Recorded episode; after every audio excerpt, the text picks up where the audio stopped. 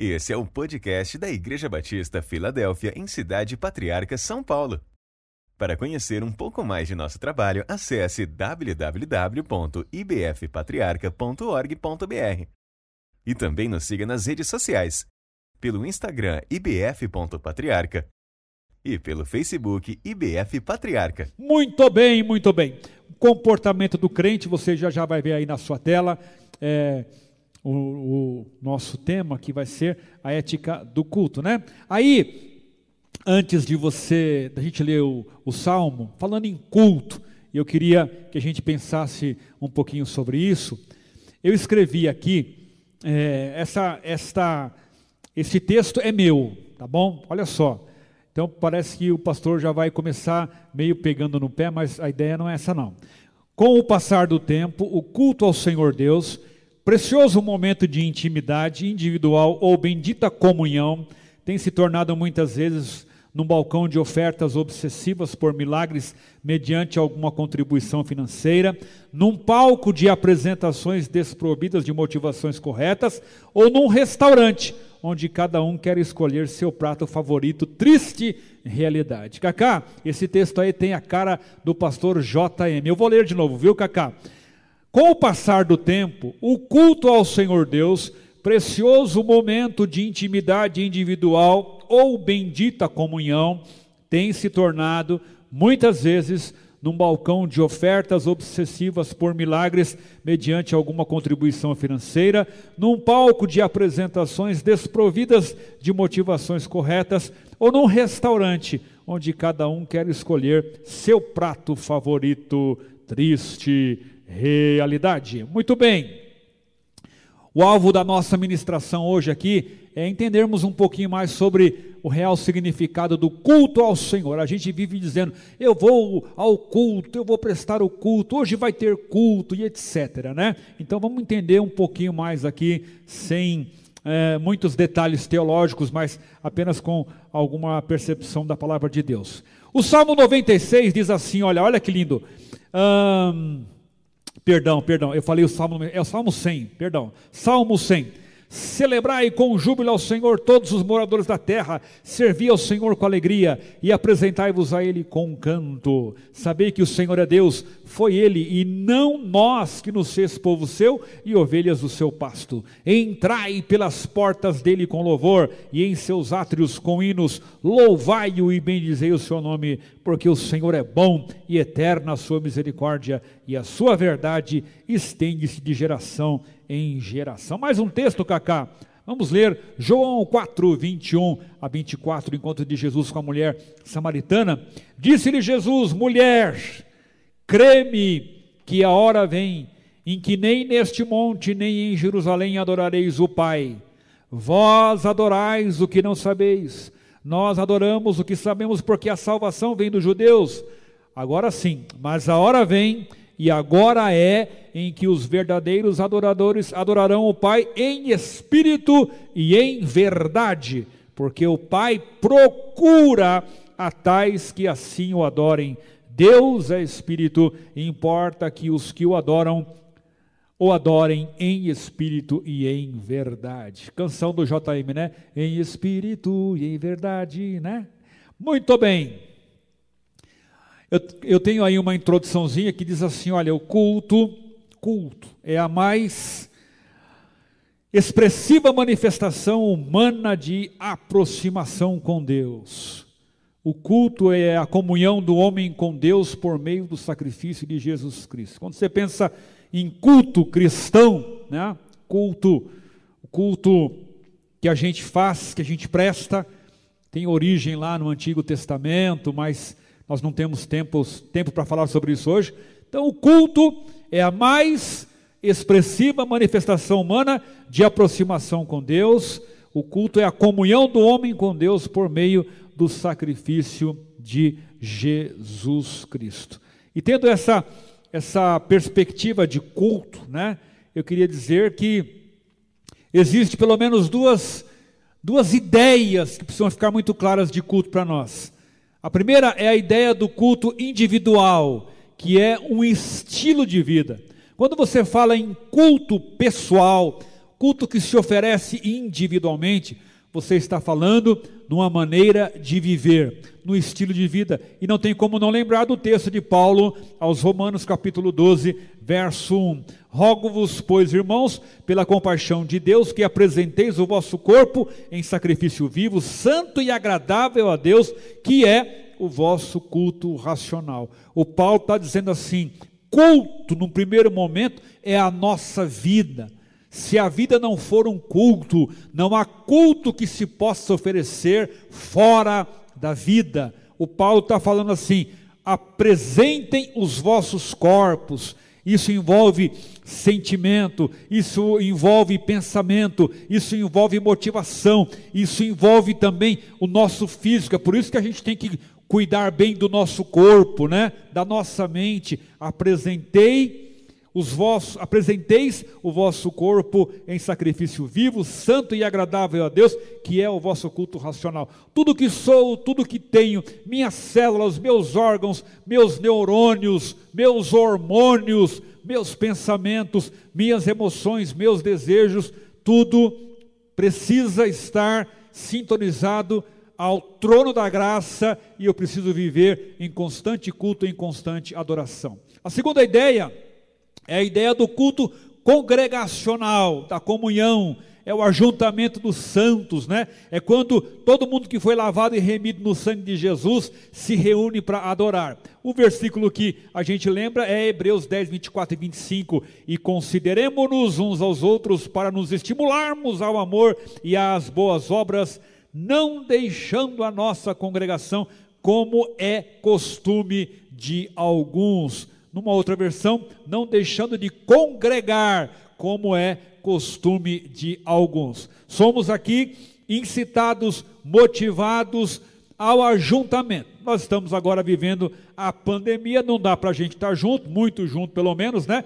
Mas mesmo assim, nós nos conectamos, né? Nós nos juntamos pela internet, pelo YouTube, pelo Facebook, é o ajuntamento, é a congregação, é a comunhão, nós temos algo que nos identifica, que é o que? Jesus, que é a cruz, que é a salvação. Então nós nos juntamos em culto, em adoração. O importante é a gente pensar assim: quando eu vou me juntar aos irmãos para prestar um culto ao Senhor, eu preciso trazer o meu culto de casa. Então eu preciso viver para agradar ao Senhor, eu preciso viver em adoração, eu preciso viver em santidade, eu preciso viver orando, eu preciso viver em alegria, para que quando eu me juntar aos meus queridos irmãos, aquele culto também da congregação seja um momento sobrenatural. Muito bem, muito bem. Então aí quais são os principais objetivos do culto ao Senhor. Muito rapidamente, quais são os principais objetivos do culto ao Senhor? Será que o principal objetivo do culto ao Senhor é pedir bênção? Será que o principal objetivo do culto ao Senhor é que eu saia sempre muito feliz? Será que o principal objetivo do culto ao Senhor é eu rever os meus irmãos? Então, vamos rapidamente pensar em alguns objetivos do culto, né? Então, o primeiro, a primeira ideia é que quando a gente nós nos reunimos, isso também deve acontecer no privado, né? Nós nos reunimos para celebrar a Deus. Por isso que o Salmo 100 começa dizendo exatamente, né? É, dessa forma, celebrai ao Senhor, celebrai com júbilo ao Senhor todos os moradores da terra. Dentro do celebrar a Deus em culto, e a gente pode fazer isso tanto no nosso quarto, na nossa casa, nosso carro, como também congregacionalmente, né? Primeiro nós fazemos o culto para conhecermos e adorarmos ao Senhor. O Salmo 119, verso 11 diz: Escondi a tua palavra no meu coração para eu não pecar contra ti. Quando nós nos reunimos para celebrar ao Senhor, há uma expectativa de que também naquele lugar nós conheceremos mais ao Senhor.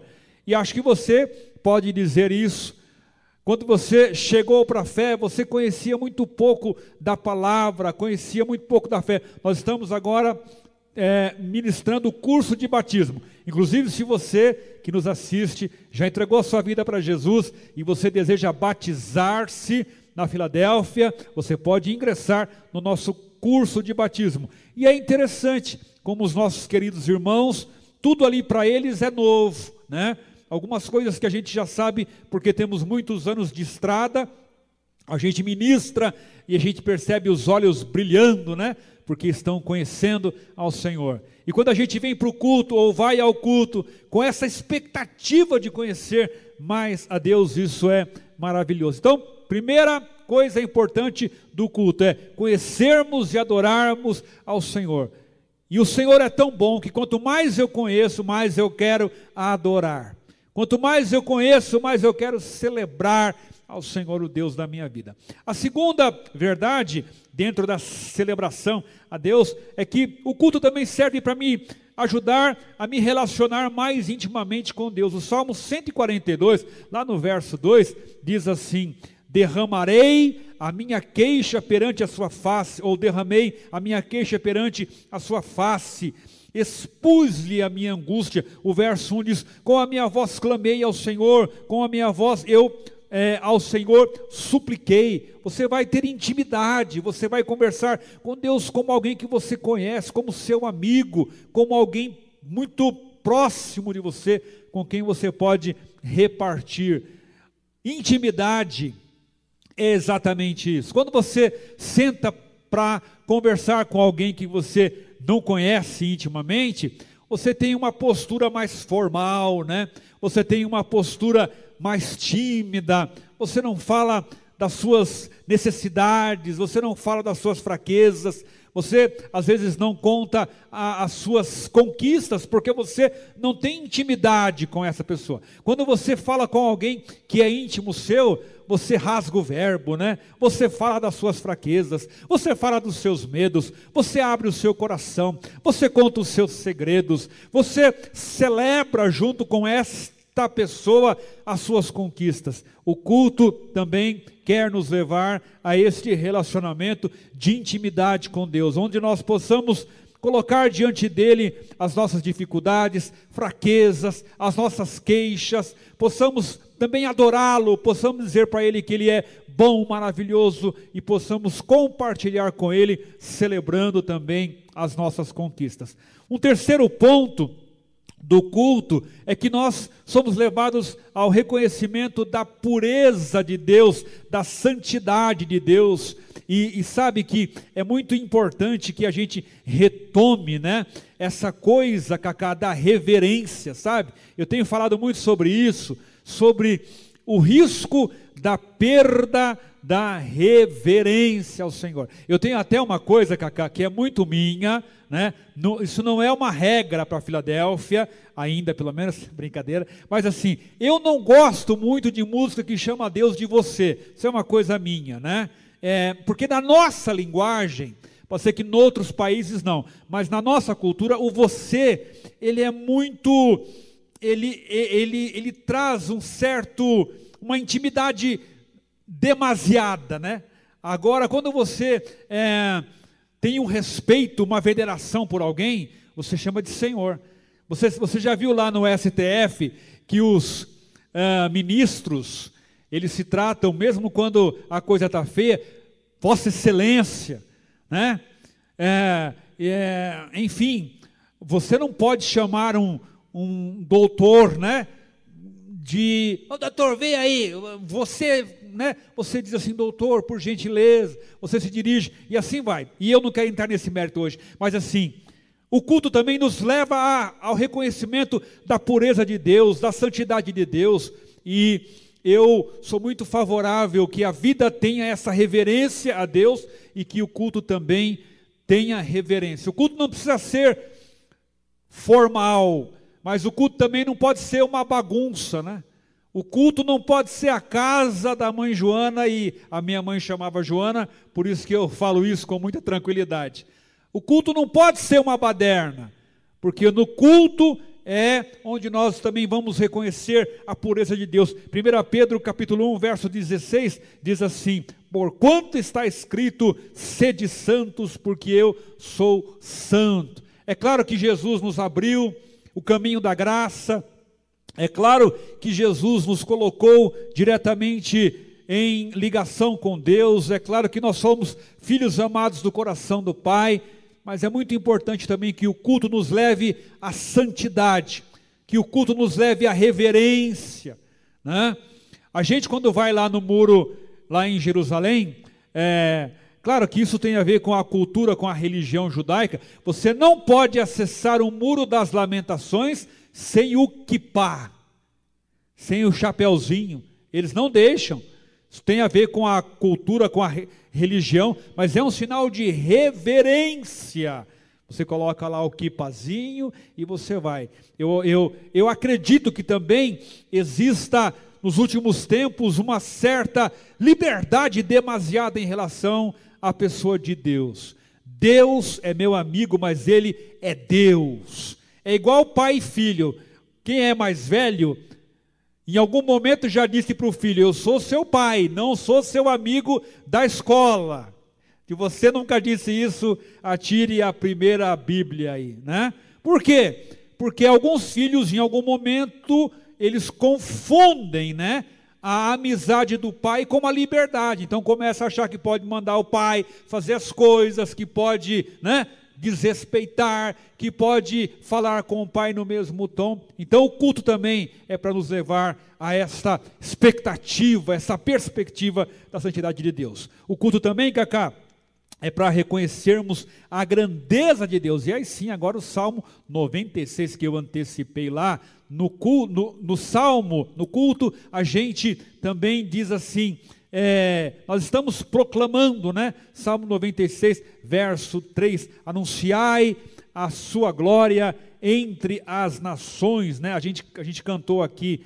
Anunciai entre as nações a sua glória, entre todos os povos e as, as suas maravilhas. O culto também é proclamação da grandeza. Quando nós nos reunimos, nós proclamamos que Deus é bom, que Ele é fiel, proclamamos que Ele preparou uma salvação para nós, proclamamos que Deus enviou Jesus para nós. Então, um dos, um dos objetivos do culto é celebrar ao Senhor, para conhecermos e adorarmos mais a Ele, para nos relacionarmos mais intimamente com Ele, para reconhecermos a Sua pureza e para reconhecermos a Sua grandeza. Aí, Cacá, também o culto, ele é para nos levar ao serviço. É engraçado, Cacá, que se eu não me engano, em inglês, culto é service, né? É isso mesmo? Você vai lá nos States e o culto, o nome do culto é serviço, né? E tem tudo a ver, porque o culto, ele é para nos ensinar a servir a Deus, né?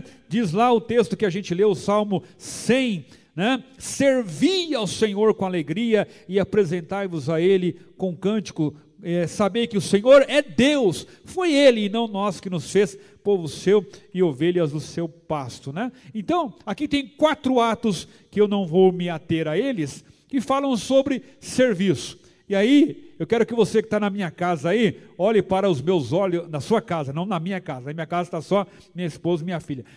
Para você que está na sua casa, olhe para os meus olhos cor de mel. Culto também é serviço.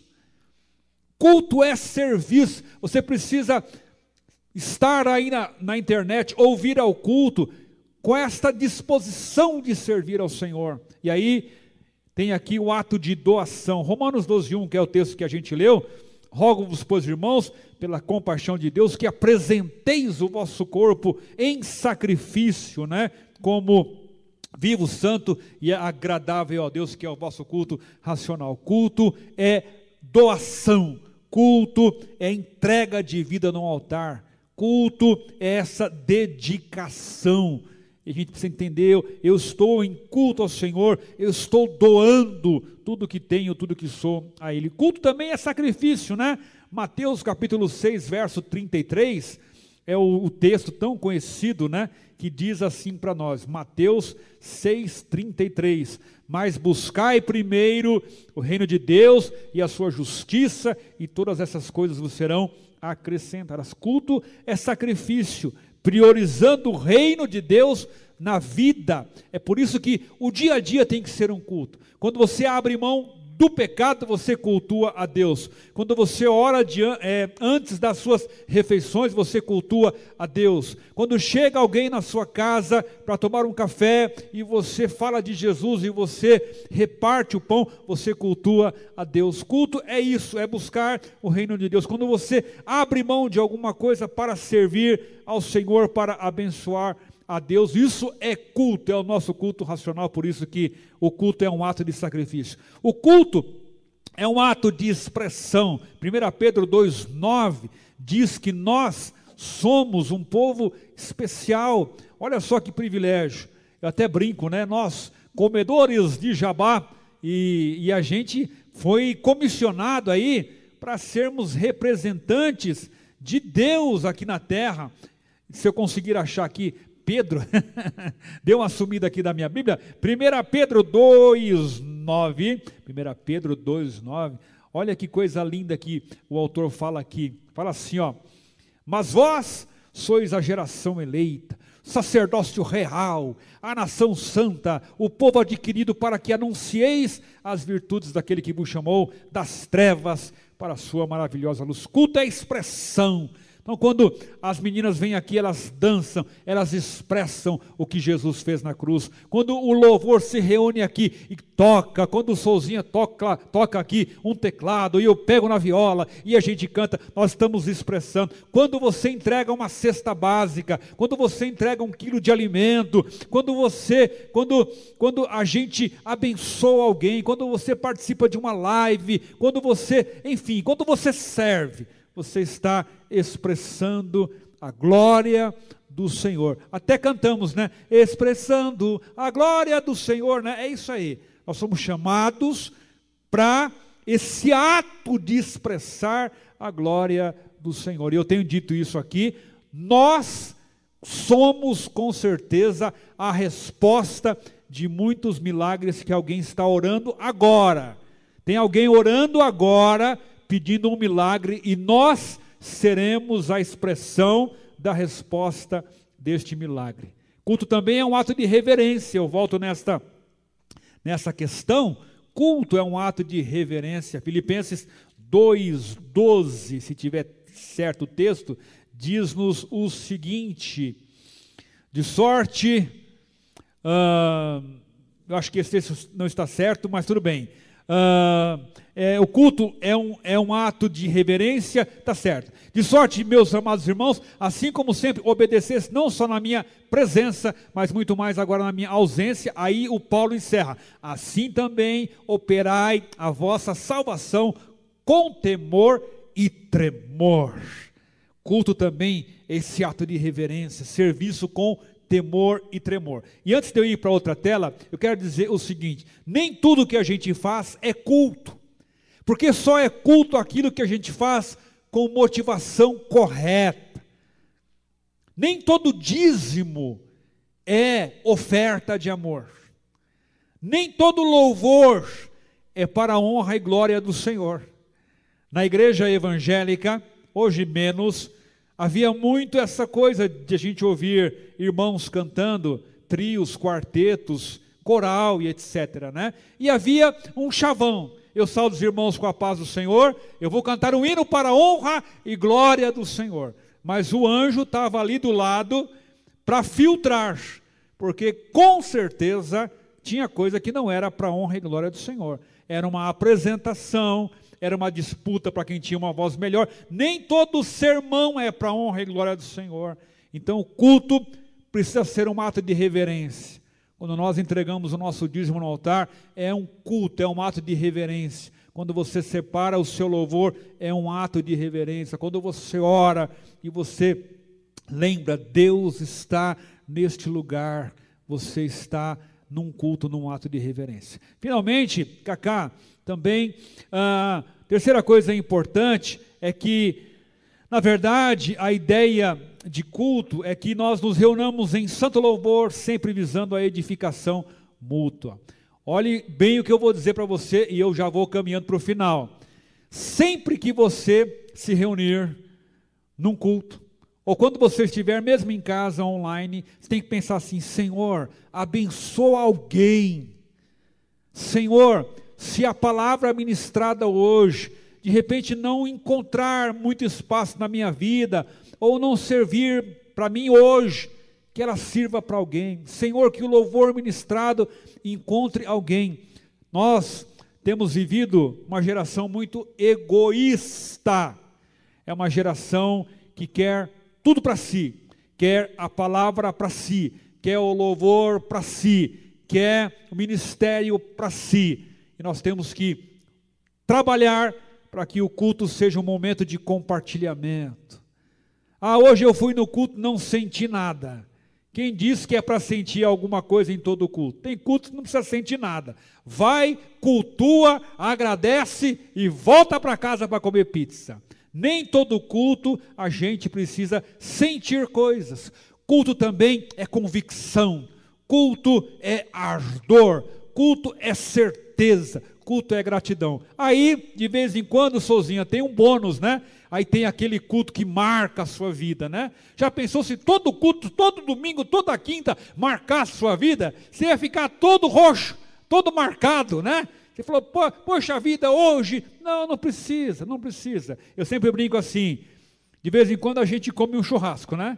Mas o que a gente come todo dia é o que nos alimenta: arroz, feijão, saladinha, um bifinho, às vezes uma omeletezinha, né? às vezes não tem nem, nem mistura, mas tem um feijãozinho fresco, um macarrão ali óleo, né?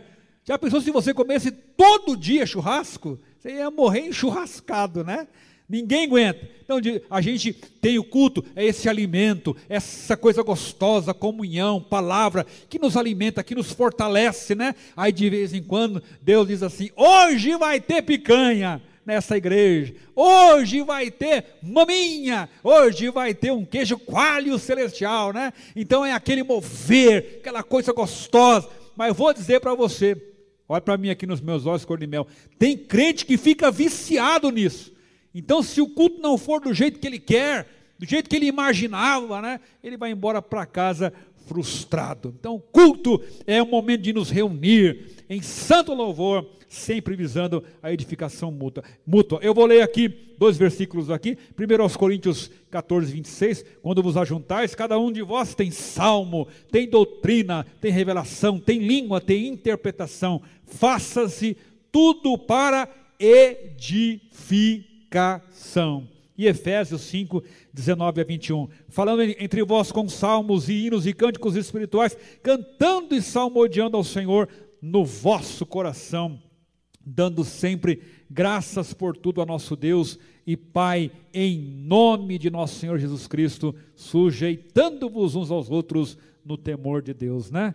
E eu estou muito desejoso de que nós não desprezemos o palco, né? O lugar onde ficam os pastores, o ministério de louvor, mas que o culto também ele parta da congregação que a congregação participe, que nós não, sej não sejamos dependentes do sermão. Porque às vezes, Souzinha, eu vou ser sincero para você, posso falar? Posso falar, Cacá? Às vezes o sermão é, naquele culto, o que teve de mais fraco. Ainda bem que se leu a Bíblia. Porque às vezes naquele dia o pastor, coitado, né, não estava inspirado, Aquele dia o pastor estava com enxaqueca, mas a gente leu a Bíblia, então eu não estou dizendo da palavra, estou dizendo do sermão.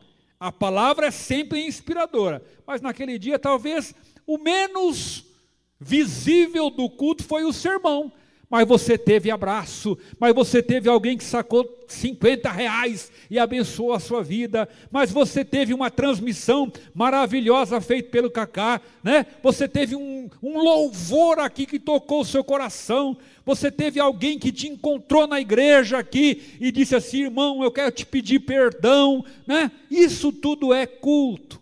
Então eu quero motivar você que está em casa a que nós não sejamos dependentes né, do púlpito. A gente chega na igreja e fica na expectativa, não traga o seu culto. Né? E eu quero até no futuro, quem sabe, a gente poder, em alguns cultos, não em todos, né? Ouvir, irmãos, ter mais participação, gente que canta bonito, vem nos abençoar. queremos que o coral volte também, né? E que mais pessoas participem do culto, porque o culto no, nos moldes atuais de uns anos para cá, nada contra, viu? É uma benção, mas ele virou muito palco e plateia. Tudo acontece no palco e a plateia interage, participa, às vezes muito pouco. Então, culto é essa edificação mútua, né? E tomara que acabe a pandemia, para a gente voltar com aqueles abraços gostosos, né? Pegar na mão do seu vizinho, não solta. Aí o pastor me aperta a mão do seu vizinho, diga para ele coisa linda de Jesus, né? E a gente poder sair pela igreja e servir ceia e se abraçar. Quantas vezes alguém só quer que você toque nele, nele ou nela, né? Que você ministre uma oração. Cacá, terminando aí, para nossa reflexão como tem sido a qualidade de nosso culto pessoal, no seu quarto, na sua casa, com a sua família, na nossa vida de adoração, é, a, a nossa oração, leitura da palavra e testemunho de fé. Qual a qualidade do nosso culto congregacional, né? Como temos oferecido o nosso culto ao Senhor. Tem até um texto lá em Coríntios que Paulo fala assim para os irmãos: olha só que perigo quando vocês se reúnem, não é para melhor, mas é para pior. Olha só, o Paulo fala assim: quando vocês se reúnem para o pseudo culto, né? Ao invés de vocês se edificarem, vocês fazem mal um para o outro. Então, qual tem sido a qualidade do nosso culto? E a terceira pergunta é: quando você se reúne como igreja em culto, mesmo online, né? Você está mais interessado em oferecer, servir, doar ou receber, né? Você fica na sua casa intercedendo pelo pastor, ou você fica só avaliando o pastor? Você fica na sua casa intercedendo pelo Cacá, pelos irmãos, pelo Alberto, pelo Beto, pelo Fabinho, quem mais? Pelo Ronaldo, né? Pelo Ricardo, né? Você fica em casa intercedendo, Senhor, que a internet não caia, né? Que, que dê tudo certo, né? Porque é uma, é uma tensão mesmo, né? Que dê certo. Outro dia aí numa quinta-feira, né, Cacá? A coisa travou e foi, e o culto entrou mais tarde, depois que entrou nós tomamos um strike, né? Tá amarrado todo strike em nome de Jesus, né? Você fica na sua casa aí só esperando para ver se vai dar tudo certo ou tudo errado, né?